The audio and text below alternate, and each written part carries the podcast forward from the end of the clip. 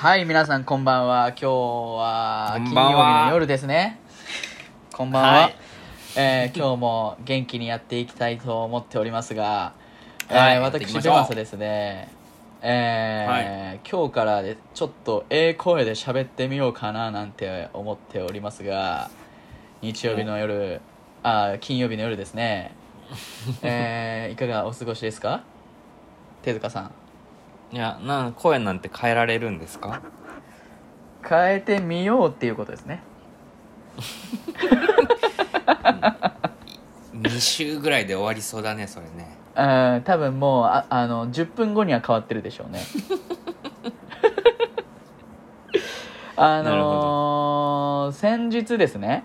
えっ、と、はい。先週の配信があのまあ金曜日にあったじゃないですか。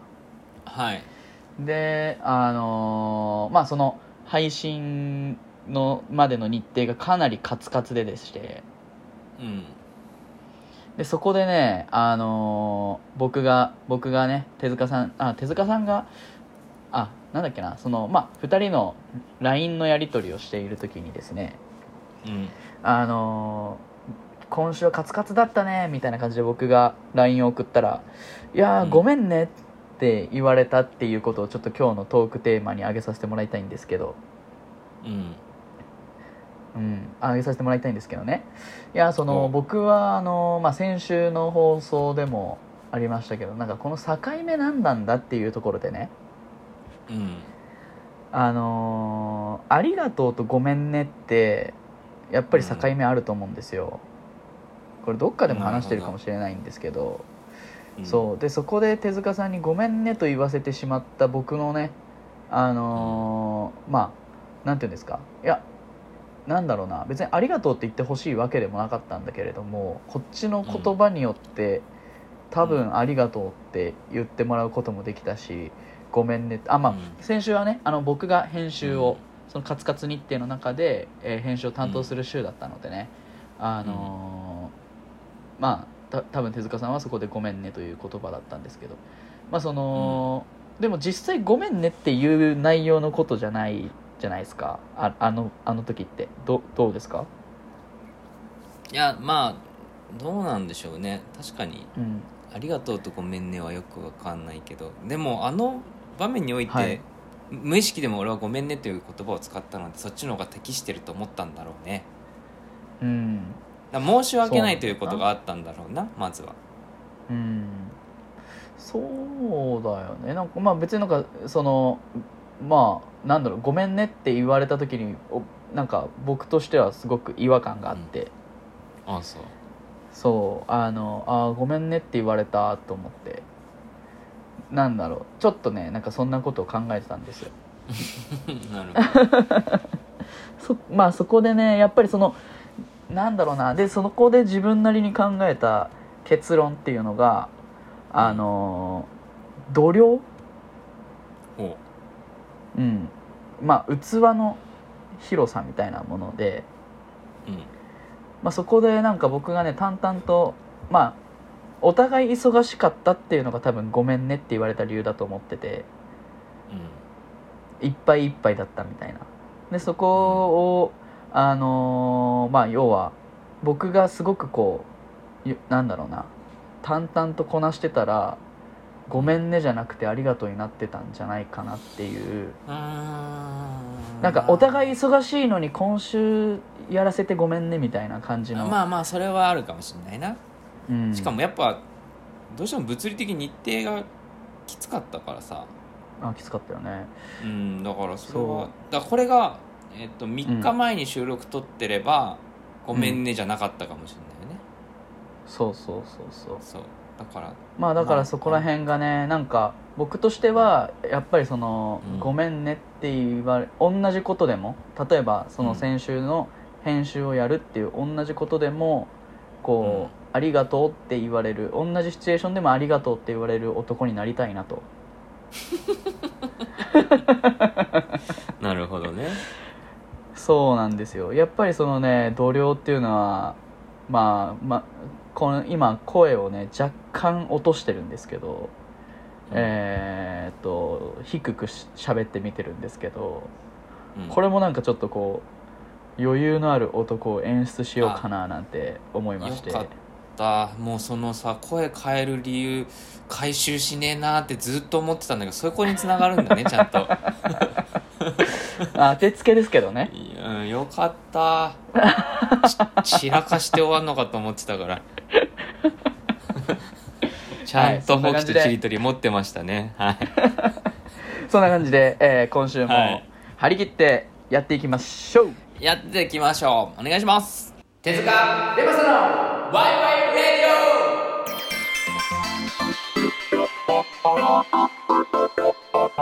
デさ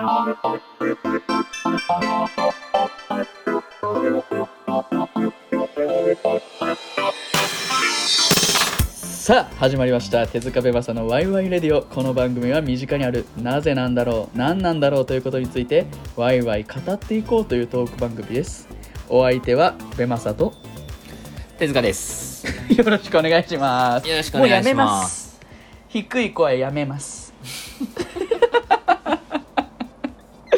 あの今ね自分で話しててキモかったんであの、もう後にも先にもないですね。後にも先にもないですね。あの まあちょっとねあのお笑いしましたけれどもお面白くなかったですね。そえーんなことないですよ。というわけで、えー今週は、えー、安倍はい。MC ということで、はい。あのー思い描いて思い描いた振り返ってみたらですね手塚さん。うん。うん。この「ワイワイレディオ」の第1回が上がった日って覚えてます？11月20何日。あ1ヶ月。1年か。そうなんです。今日か？えーっと厳密に言うとですね、えー12月の4日なんですよ。えーっとあね。違うか。えーっと12月のあ11月のはい28日に手塚さんの、収録はい、あのワイワイワイワイナイトをやってた方の手塚さんの「頑張れ手塚さん」というところのページに一旦上げたんですよ、11そうですね。月28日。であーその翌週からまあチャンネルを作ったりとかえーまあもろもろの準備をして12月4日に1本目が上がってるんですよ。この「ワイワイレディオ」なるほど。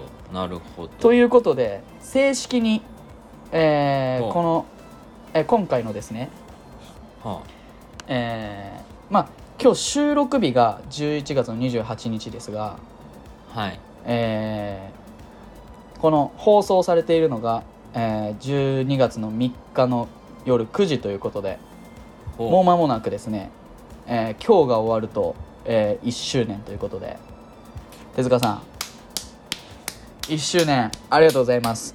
ありがとうございます。そうですか。ねそうなんですよ。ね僕もそんなことを思いながらね今喋ってたんです。1, 年続きましたね。続きましたね。なんかあれだね、うん。50回よりもちょっと嬉しいかも。ほとんど一緒なんだけど。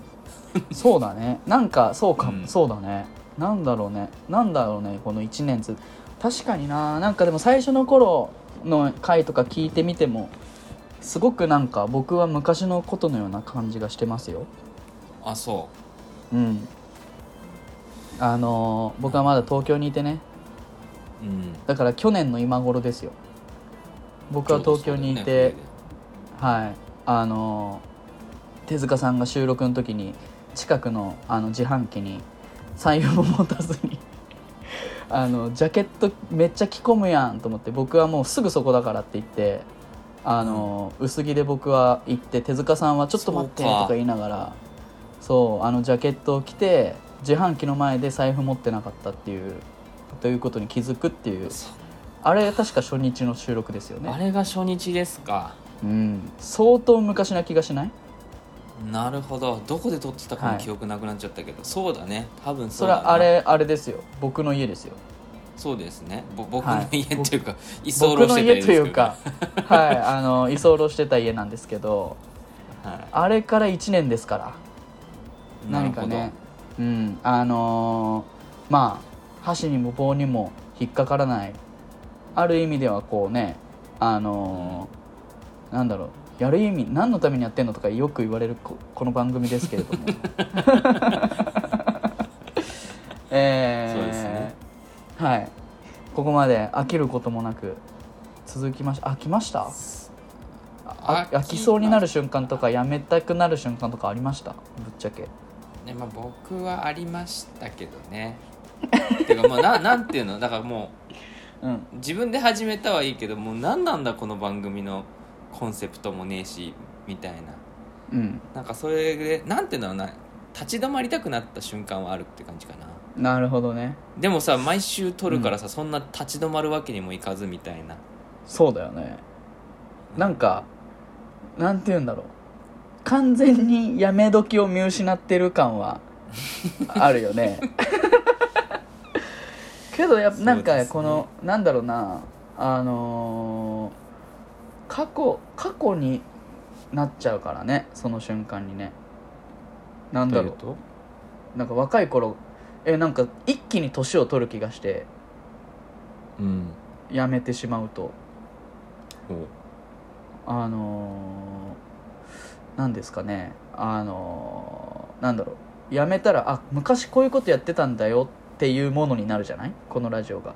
まあまあまあまあそうですね。そう。だからそれが僕はなんとなくこうやりやりなんだろうな。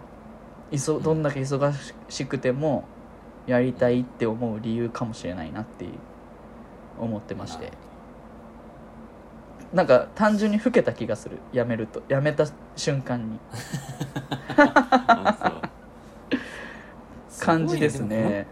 本当によくなんでやってんのって言われる再生回数ですよね。今改めていや本当にそうなんですよ。本当にそうなんですよ。でいつの日からか自分あ俺でもね結構僕は聞きますけど自分で、うん、うん、でもそれで言うと聞くペースあんま自分の変わってないけどうん。なんだろう。ちゃんとなんていうのかなピークの時よりか落ちてきてるじゃん。ってことは、聞いてくれてる人たちがたくさんいたっていうことが分かって。うん。ねほとんど自分じゃないかと思ってたのね。そういうことね。そうそうそうそうそう。そういやでも ああ。なるほどねと。ポジティブだな そう。あありがたいですよだから。まあでもうん。そうなんだよね。でも少なくともさ、はい。10回ぐらいは行ってるわけじゃうん。んで俺も多分1回とかは聞く。あとポッドキャストで聞いたりするからさ、ただ、うんうん YouTube ででだから多分 5, 5人はいるんだよ絶対これ。そういうことですよねありがたい5人が5人はいるんだよまあ1人は間違いなくうちのおかんだと思いますけど。そうですね。コメントもいただいて。はい。あーでもそう考えると嬉しいですね。やっぱり聞いてあのーくださる方がいるっていうのは。なんか僕たちね聞いてもらいたくてやってるっていうのはちょっとあのーなんだろう。あのそれで言うと目的がちょっと違うのかもしれませんが。うん、うん、でもそれでもやっぱり聞いてくれる人がいるっていうのは嬉しいですねそうですね。うん。いやすごいね。がん頑張ってるね、ということで、えーはい。一通り、あのー振り返りも終わったところで、えー最初のコーナー行ってみましょうか。はい、はーい。それではいきます。教えてウィキペディアあごめんなさい。噛みました。もう一回いきます。教えてウィキペディア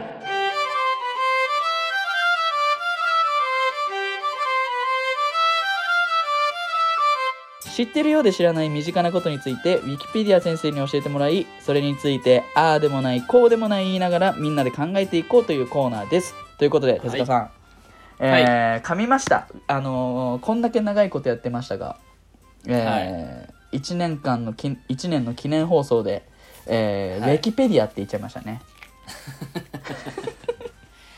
まあまあまあまあウィキペディア先生は寛大寛大ですからレモさんが目指すものと一緒です。はい。怒らないですよ、大丈夫です。ありがとうございます。ということで、えーうん。本日のテーマは、えー知恵ということで。お。知恵ですよ。知恵。手塚さん。うん。じゃあ早速、えーウィキペディア先生のあウィキペディアを読んでいきましょう、えーはい知恵。知恵は、えー道理を判断し処理していく心の動き、筋道を立てて計画し正しく処理していく能力ということでうん。知恵でございますよ。手塚さん。道理を道理を判断し処理していく。道理とはみたいになってくるね、またね。道理とはになってくるねこれはね。道理とはになってくるよね。でも道理はちょっと今日は割愛しましょうか。物事の正しい筋うん。道を判断し処理していく心の動き。あ道理っていうのは？道理っていうのはその物事の？ななんでした正しい今調べてくれま正しい正しい筋道。うんうんうんだから後半に近いんじゃないですか？この2個目のこの道筋を立てて計画して正しく処理していくみたいうんうんうん。いやだから正しいかどうかを判断して処理する、まあ、心の動きですよとそういうことですね。で筋道を立てて計画。これ待って俺今ゆっくり ゆっくりウィキペディア読んでるだけになってるわ。か 全然噛み砕けてなかったわ今。な道を立てて計画し。うん。いやでもあのーそんなイメージうん、なかったんですけどね、なかったですねうん。はい。いやなんか知恵ってこうまあ何？えっ、と知識と知恵ってなんかちょっとこう、うん。なんだろう。よく同じ似て非なるものだね。そうそうそうみたいな感じでよく言われますけど知恵ってどういうイメージでした？おばあちゃんが持ってるやつですよね。だからああはいはいはいはい。ち知識をそれそれあれやんポタポタ焼きの後ろに書いてあるコーナーやで その知識をうん。なんていうのきちんとこう、うん。まあ、生活においてこう、うん。なんだろうなつ使うと。うんうん。いうこと使える状態にあるというのが知恵なんじゃないかなっていう感じなるほど。がしてましたけどね。まあそれで言うとあれですかね。あの知識の使い方みたいな話なんですかね。うん、知ってるというそうね。知ってるだけじゃなくて、うん。その知ってることを、まあ、うん。うん使うというかね。まあちゃんと使えるよっていう。うん。まあ知識が道具だとしたらそのまあ何ていうんですか。例えばあのー何？あの包丁があって正しい使い方、うん。知識あの知恵ん？使い方を知らないと危なかったりするよみたいなそういう感じですかね。うん。うん。使えるちゃんとその道具の使い方を知ってるみたいなイメージだったんだけど、なんかもうちょっと、だかうん。うんらこれあれなのかな？その後ろにこう仏教における知恵とかさ、道教における知恵、ギリシャ哲学になんかそういうのがあるからこの、はい。ちょっと難しい道理を判断し処理していくみたいな話になってくるのかもしれないですけど、そういうことですかね。だだいぶこう短い言葉にいろんな意味をこうなんて言うんだろう。他のね例えば古代ギリシャ哲学道教旧約聖書仏教心理学とかいろんな知恵が、えー載ってますが全てに当てはまる感じで書いてるからちょっとこうなんて言うんだろまあそうだね。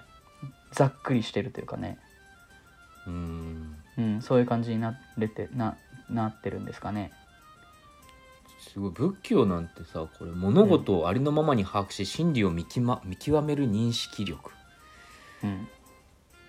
もうばあちゃんのやつ関係なくなっちゃってるもん。そんな関係なくはないけど。まあまあそうだね。まあでもなんか知恵ってでも、まあ、僕も手塚さんと同じイメージでしたよ、うん。あの知識の使い方みたいな。正しい使い方みたいなイメージでしたけど。そそのさなんだろうな、知識との違いというのが、まあ、知識ってどういう得方をするかあれだけど、知恵ってこう、うん。なんだろうな体体で覚える感じがするよね。そその本で覚えたとか、うんうん。なんか学校で覚えたとかではなくて、生活する中でこう身につけたみたいなうんうんうん。感じが確かに。しますけどね。まあなんかその道徳とかなんかそういう系に近いうんうん感じうん。うん。かな。だそのわかんない。首にうん。ネギ巻くとか、あれ？そうだよね。風邪ひいた時に。わかんないけど。首にネギ巻くんあ違かったっけ？なんかさあ風邪ひい風邪ひいた時にさうん。あれ違うっけ、だからなんかそういう暑かったら暑い時に耳たぶ触るみたいなのとかも。あまあまあそういうこと。そういう類ですか？だと思いますが。うんうん。でも意はい。外とそういうのって昔の理にかなってたりするものもあるんだよね多分うね、ん。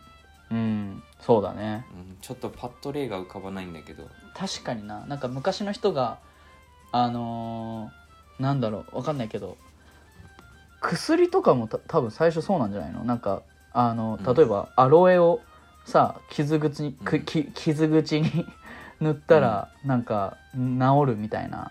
なんかやけどとかに塗ったら治るみたいなのってさうんうん。最初発見した人絶対自分で塗ってんじゃんいろんなもの。う んそうだろうね。でわさび塗って「えー、痛え!」とか醤油垂らして「あー」とか言ってる中で「アロエ気持ちええやん」ってなった時があったと思うんだよ。わかんないけどその時代がどんな時代かわからなかったですけど、うん、最初からパチコーンアロエで行こうとはなってないだろうね。そうそうそうそうそうそう。だから「えやけどした？アロエや」ってなってないと思うんだよ。最初の人って。うん確かに。かもしくは、はいあでもそうか科学的にというかもうんうこれは効くんじゃないか、でもアロエなんてもうんうん。もともとあったのか？いやだからわかんないですよ。そのまあ昔の塗ってる人が僕今日本人っぽい感じで喋りましたけどヨーロッパの人だったかもしれないですからね、ああまあそうかそうかそうか、うん。なるほどね。らそういう「アウチ!」みたいな感じだったかもしれないですね、もしかしたら。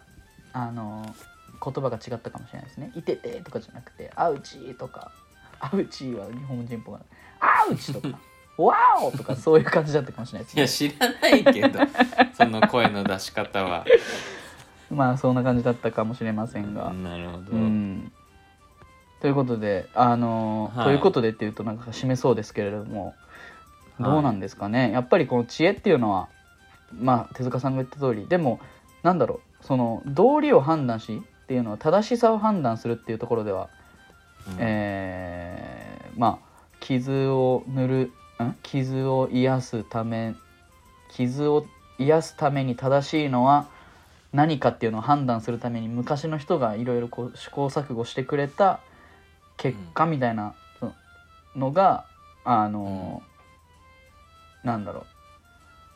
あの知恵になってるみたいな感じなんですかね。うんうんうん。うんうん人類が経験してきたというか。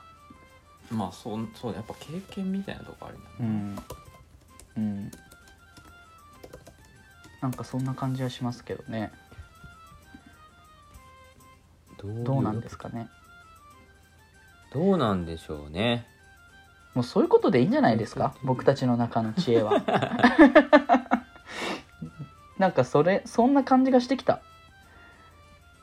いろいろあるよね。うん、やっぱこの知恵と知識の違いみたいなものやっぱネットで調べると結構出てきますね、はいはいはい。ちょっと僕気になったのが道教っていうところの項目なんですけどウィキペディアの、はい、えーちょっと読んでみていいですか？どうぞ。えー老子の第18章には、まあ、ここはどうでもいいです、えー知識入れて大偽りあり。という表現が見られかつて人々が素朴であった時代には人々は自然に従って生きており平和だったが後に人間の知恵が進んで不自然なこと人為的なことが行われたので大きな偽りが生じ世の中が乱れてしまったと述べられているということで。なるほど。こう人間が知恵を持つことでこう大きな偽りが生じてこの大きな偽りって何なんだっていうところもありますがうん。なんかおおむね。道教に関してははい。知恵が良くないことみたいな感じで書いてありますね。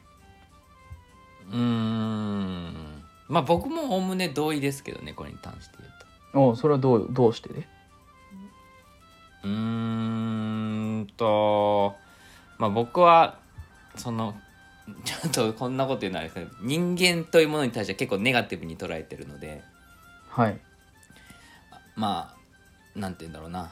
この知恵を持ったこと知恵を持ったことが、持っていることが人間ある種人間らしさなんだけど、まあ、それによって、うん。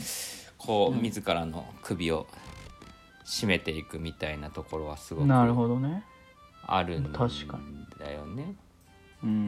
うん。なるほど。だってまあそれで言うとあうのーん、うん。どうぞ。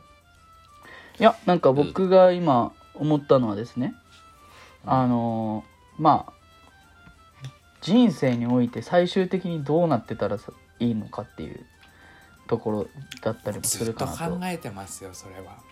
そうと思うんですけどね。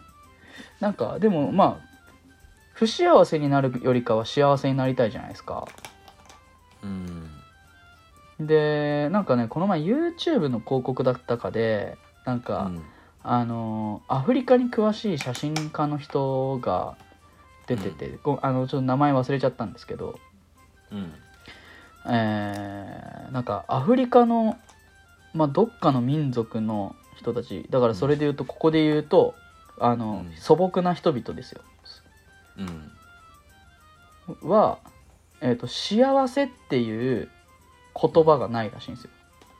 うんうん日本語で言う幸せを指す言葉がないと。うん。で、えーその人たちは、えー、と人が死ぬことと、えーうん。牛が死ぬことうん。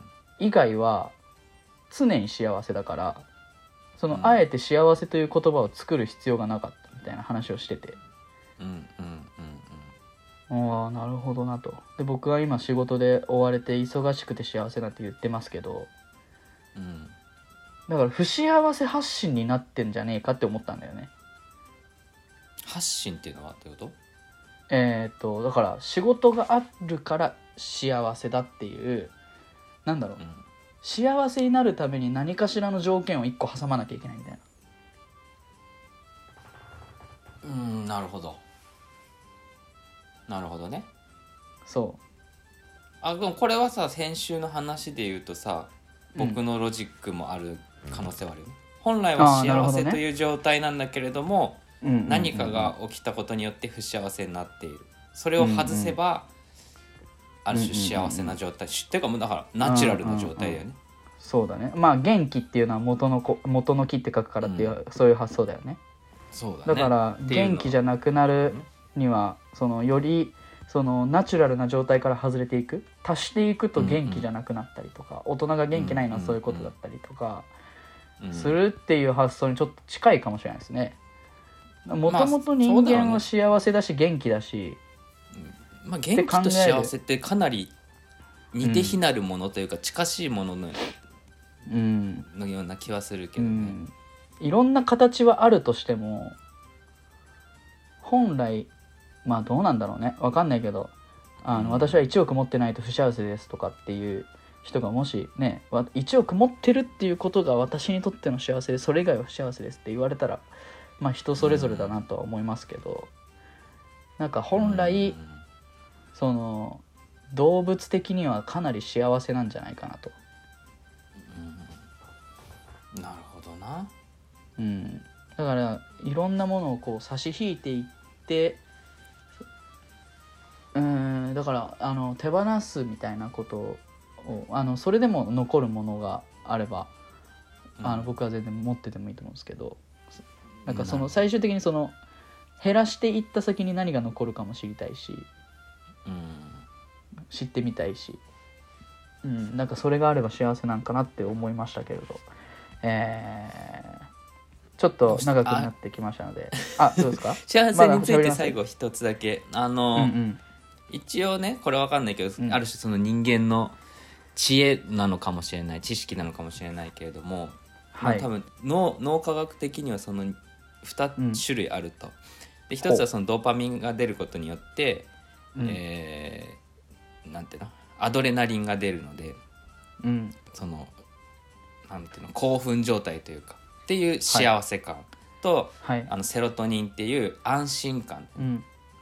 うんの時の、えー幸せ感ほみたいのがあるので、えっと、理屈としては何かでうん。わかんない、直接脳からドーパミンが出るような刺激を与えれば人は幸せだと感じる。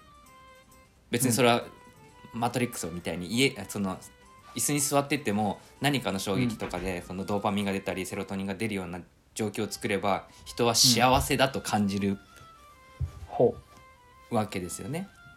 ほうほうほう。だからなるほど。そのあの想像ができるというか幸せを作り上げることはだからもしかしたら結構意図的にできたりする可能性はあるよね。えそれって人工的に作れるの？そのセロトニンとかって。いやセロトニンが出るような行為をすればいいんでだ副交感神経とかだから、まあ、例えばお風呂に入るとか、ほなんかそういうのをもしかしたらこう結構コントロールしてる。なんか結構やってる人いると思うけどねそういうのが。うへえまたそこら辺のねもしあのうん。手塚さんの知り合いとかにそういうセロトニンとドーパミンに詳しい人がいたら。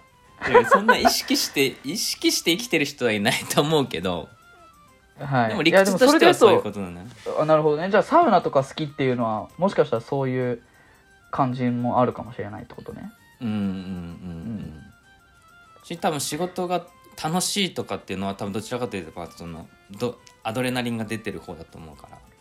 うんそうだね。らそのあの両方のバランスをうまく取れると多分一番心地のいい幸せ感っていうのがあるんだと思いますけどね。伊達に長く生きてないですね手塚さん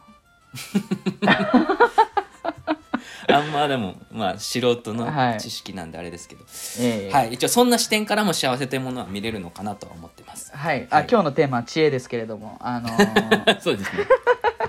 幸せについて熱く語ってしまいましたが、えーはい。ここら辺で、えー最初のコーナー終わりたいと思います。教えてウィキペディアでした。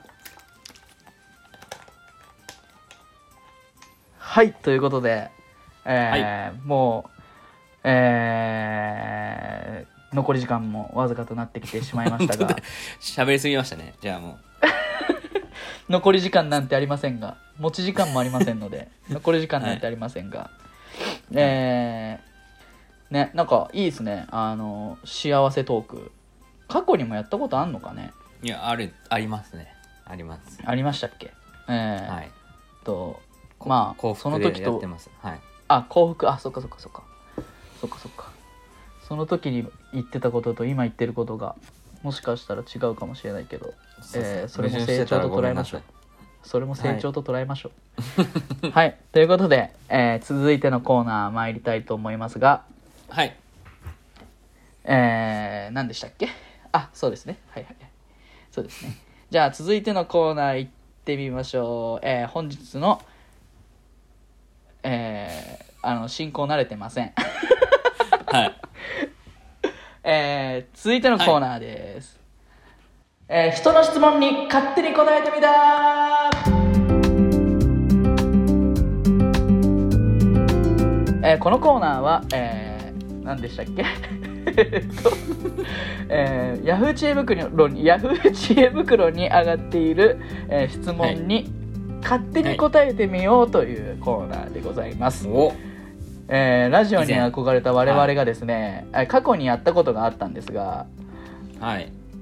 えーラジオといえばお悩み相談でしょという発想からですね、えーまあ、勝手に僕たちに相談してくれる人なんてあの数少ないですがラジオを通して、えーまあいあのなんていうんですかね、まあ、普遍的な質問もあのヤフー知恵袋にありますので、まあはい。そういうのを拾ってなんか最新のとこからねあの拾って、うん。えー勝手に答えていこうというものです。で、はい。この質問をいただいている方には残念ながら届きませんがこれを聞いてる人が えー となんかそういう近いね相談事とかがあって、えーあこれって私のこれにも当てはまるかもなとか俺のこういう状況にも当てはまるかもなみたいな感じで聞いてもらえれば僕たちとしては嬉しいなと思います。ということではい。手塚さん最初のえー、じゃあ手塚あこれ1個ずつね質問あの選んできてるんですよ僕たち。でお互いの質問知らないので、えーとお互いが選んだ質問にその反対の例えば手塚さんが選んだ質問に僕が答えるとか答えて、はい。そこからトークしていくみたいな感じでやりましょうか。ということで、はい。えー最初手塚さんが選んだ質問はこちらです。えー太陽が小さいです。どうしたらいいですか、それはもう大きな課題ですね。太陽は小さいよな。太陽が小さいよな。太陽小さいよな。えー、そうだね。やっぱりでもそもそも太陽って大きくなきゃいけなかったんだっけ？小さく思ってしまってるんです。うん。じゃあもしかしたら君が大きいのかもしれないよね。僕はね太陽はね僕も小さいと思ってる。あのやっぱり最近ね11月入ってもう12月ですか？もう12月なので、ねもっと太陽が大きかったらあったかいのにななんて思いますがうん。はい。やっぱね、うん、太陽って。でも僕たちにとって太陽が小さいってことは誰かにとって太陽が大きく見えてることもあるし逆に夏なんかは太陽大きいなって思いすぎちゃうこともあるじゃん。だからうん。間を取ってちょうどよくしてくれてるんだなって僕は思うことで今の太陽の小ささっていうのを我慢してます、うん。あじゃあ我慢すれどうしたらいいかっていうことについて言うと我慢するが答えですか？まあ我慢するというか、えー大きい時もあったなって思い出すっていうことですかね。あれいつ大きいんでしたっけ？いやーやっぱ8月9月なんかはね789は大きいですよ太陽あがそうなんあ。うん太陽の大きさ最で近うん、音が温あ温度が変わるということでよろしいんですね。そうなんですよ。やっぱりねううん。んそういうことです。だだから でもちょっと落ち着いてたじゃない、えー10月とかね。10月とか11月の頭とかって太陽がちょうどいい大きさでいてくれた時代もあったし、これから太陽小さくなるけど、うんまたちょうど良くなって大きくなってっていうのを繰り返してるんだよね。だからそれによって僕たちは季節を感じることができてるのかもしれないしうん。いろいろな意味でこうずっとこうちょうどいいところっていうのもね実は地球上にはもしかしたらあるかもしれないしね。そういう気づきを与えてくれてるんだなって。だから太陽には、えー感謝しましょはい。太陽さんありがとう 何やこれ。いやいい質問でしたね。さすが手塚さ、うん。はい。じゃあどうですか？太陽小さ 小さいんですか？手塚さんにとっても。やっぱり。そのなんていうの？その季節によって大きさ変わる、変わるっていう発想なんだと思って。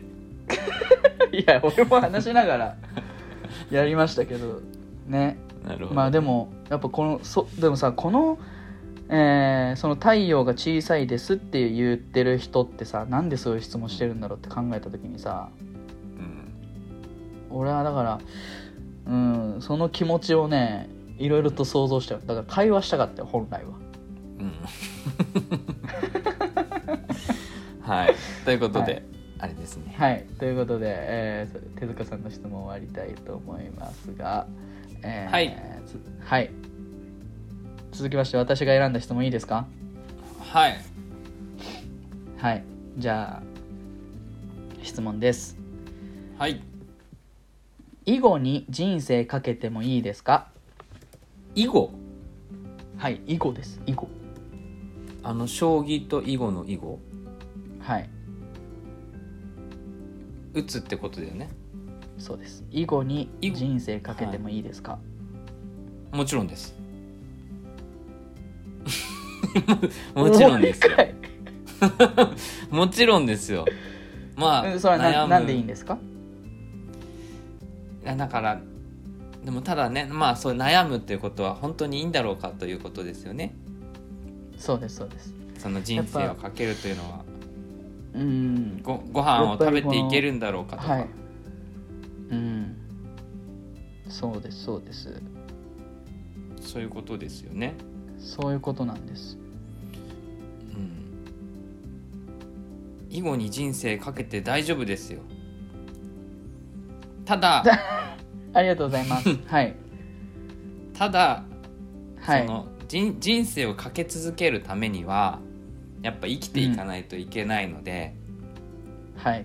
もし囲碁だけではい。その生活を、えーうん。維持できない収入とかも含めてね。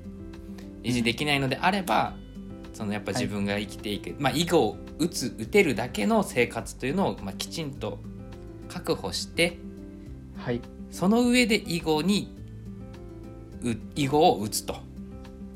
うん。この生活が確保できないと囲碁打てませんから囲碁を打つための生活というのをきちんと作っていく。そういった意味で囲碁のために自分の人生をえー設計するというかもう大いにありだと思います、むしろ頑張ってくださいそれは。素敵です。羨ましいです。囲碁囲碁頑張ります。はい。い今すぐに頑張ってください。囲碁頑張ります。いや分かりましたよ囲碁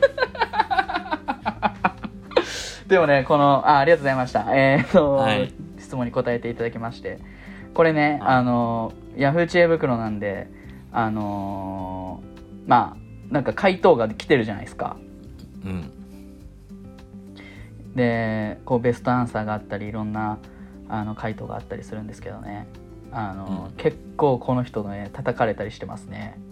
なんで？もう人に聞く時点でダメだと思いますとか えープロになるのには22歳までという年齢制限があります。自分で考えてくださいとかまあ言われてますね。まああの何かねあのこう人生をかけるって言い出した時にはねやっぱりこういう声が上がるっていうのが世の断りだなと思ってますので、プペルみたいまあなこの人は感じですか、はい頑張って囲碁囲碁囲碁に、えー人生をかけてみてもらってん？かけてもらってほしいですね。あれ？日本語が分かんなくなる。囲碁に、えー人生かけて頑張ってほしいと思いますねけど。はいということで、えーはい。本日2個目のコーナー、えー勝手に人の質問に答えてみたでした。哲学エンタメバラエティワイワイレディということで、はい。えーエンディングでございます、はい。手塚さん、お疲れ様でおす疲れ様です。これお疲れ様ですは終わった後に言うやつですよ。今言っちゃった。いやー第100回。あいや第100回じゃねえわ。1年の記念放送でしたけど。はい。いやいいですね。ね。慣れなんでしょうね、えー今週慣れ。はい慣れですよ。慣れですよ。ねでも。うん。慣れてくればあのそうだね。慣れですね、あの今週からあの僕が今日ちょっと進行をねさせてもらいましたけど、あの手塚さんからこの収録前に提案があって、えー、安倍会と手塚会を交互にやるのはどうだとうん。いうことで。まああの今日はたまたま僕があの MC 的な立ち回りをさせてもらいましたが。はい。来週はまた手塚会ということでまた元に戻るような形でね、えーやっていけたらと思いますが。はい。1年経ちましたね。どうですか？なんか改めて。改めてですか？どうなんでしょうね、どうなんでしょう。もうないですか？あーどうなんですか？どうなんだろうね、どうなんだろう。それで言うとやっぱりあれですかね。1年経って思うのは。僕はこの前あの本物だねって言われた、うん。あのラジオでもちょっと話しましたががううん。嬉しかったのでなんかねそのそれこそ1年ぐらい続けてますって言った時に本物だねって言われましたがうん。その時はまだ1年経ってなかったんでね。うんうんうんうん。今ここで、え1年は続きましたって言えるあの番組になったというか、えーそういう自分になったのでなんか一個ややっぱり、えーうーんと簡単な言葉で言うと達成感はありますけどね、うん。うん。うん。うん。うん。なんかまたちょっとだけ自分を好きになれるような気がします。う んまあねなんかでも積み重ね、なんかあんま俺は気にしてないというか積み重ねだからね。一個一個の積み重ねていくっていうことでしかない気はしていて、ただそれその嬉しいというかで言うと、うん。やっぱこう、えー、とスクロールがよりできるようになったでしょ。回数増やすと、うん。うん。ああの感覚はちょっと気分いいね。わかる。であのー全然再生されてない僕たちあのねえっ、とサムネイルがねほとんど一緒じゃないですか。真ん中の文字が変わってるだけじゃないですか、い。あの YouTube で言うと、であの過去にね YouTube あのポッドキャストの方はあの上がってないんですけど過去に、えっ、とプペルの回第7回でプペルの話をしてるんですけど、まあ、そのプペルの回にサムネをちょっと変えてみるっていう実験をしてみたりだとかあとはあの全然再生されてないあの緑色で「アフタートーク」って書いてる 動画をね上げてたりして、まあ、そのスクロールする時はやっぱりそそこら辺がちょっとおって気になるところではあったりするんですけどね、ううん。ん、いろんなまあプペルもアフタートークもいろいろあのー僕たちの中ではねまあそれ以外にもたくさんやってますけど、うん。えーなんかいろんな試みをしながら1年間続けてきたなっていうのがなんか今日はちょっとしみじみしちゃう回でしたけれども。ね、そうですね。うん、まあうん。まあまあまあ。まあ次は僕は一旦また100回ぐらいをイメージで一個ずつ積み上げていくっていうところなのかなと思っておりますけど、はい、はい。僕もそんな気持ちで、えーまあねあの最初あの家が近くで、えー実際に会ったりとか、まあ、コロナ禍で会えない時期もあったっけな、ああそれはなかったか。近くにいたからね。うんうんうん。まあ、うん。うんなんだかんだで会いながらさあの収録はしてて、えー初めの頃はね2週間に1回2本撮るっていうペースだったんですけど、うん確かに。だいぶ昔の記憶だなうん、最近はあのーあれですね、えーもうリモートでずっと撮ってまして、で毎週その2時間2時間じゃないな。2本撮る時間があのーなかなかねうんお互い忙しくて撮る撮れる時間がないということで、うん。えー週1回いい1本撮るっていう、えースケジュールになってますが、うん。えーこれからも、えーこれまで聞いてくれくれてた方にはもう最大限感謝しつつ、はい。えー僕たちも、えーこれからもまた、えー次は100回ですかね。100回に向けてはい。頑張りますので、はい。えー引き続き、えー愛していただけたらと思います。思います。ということで、えー本日のお相手はベマサと手塚でした。ありがとうございました。ありがとうございました。また来週。バイバイ。1周年皆さん本当にありがとうございます回でしたね。バイバイ。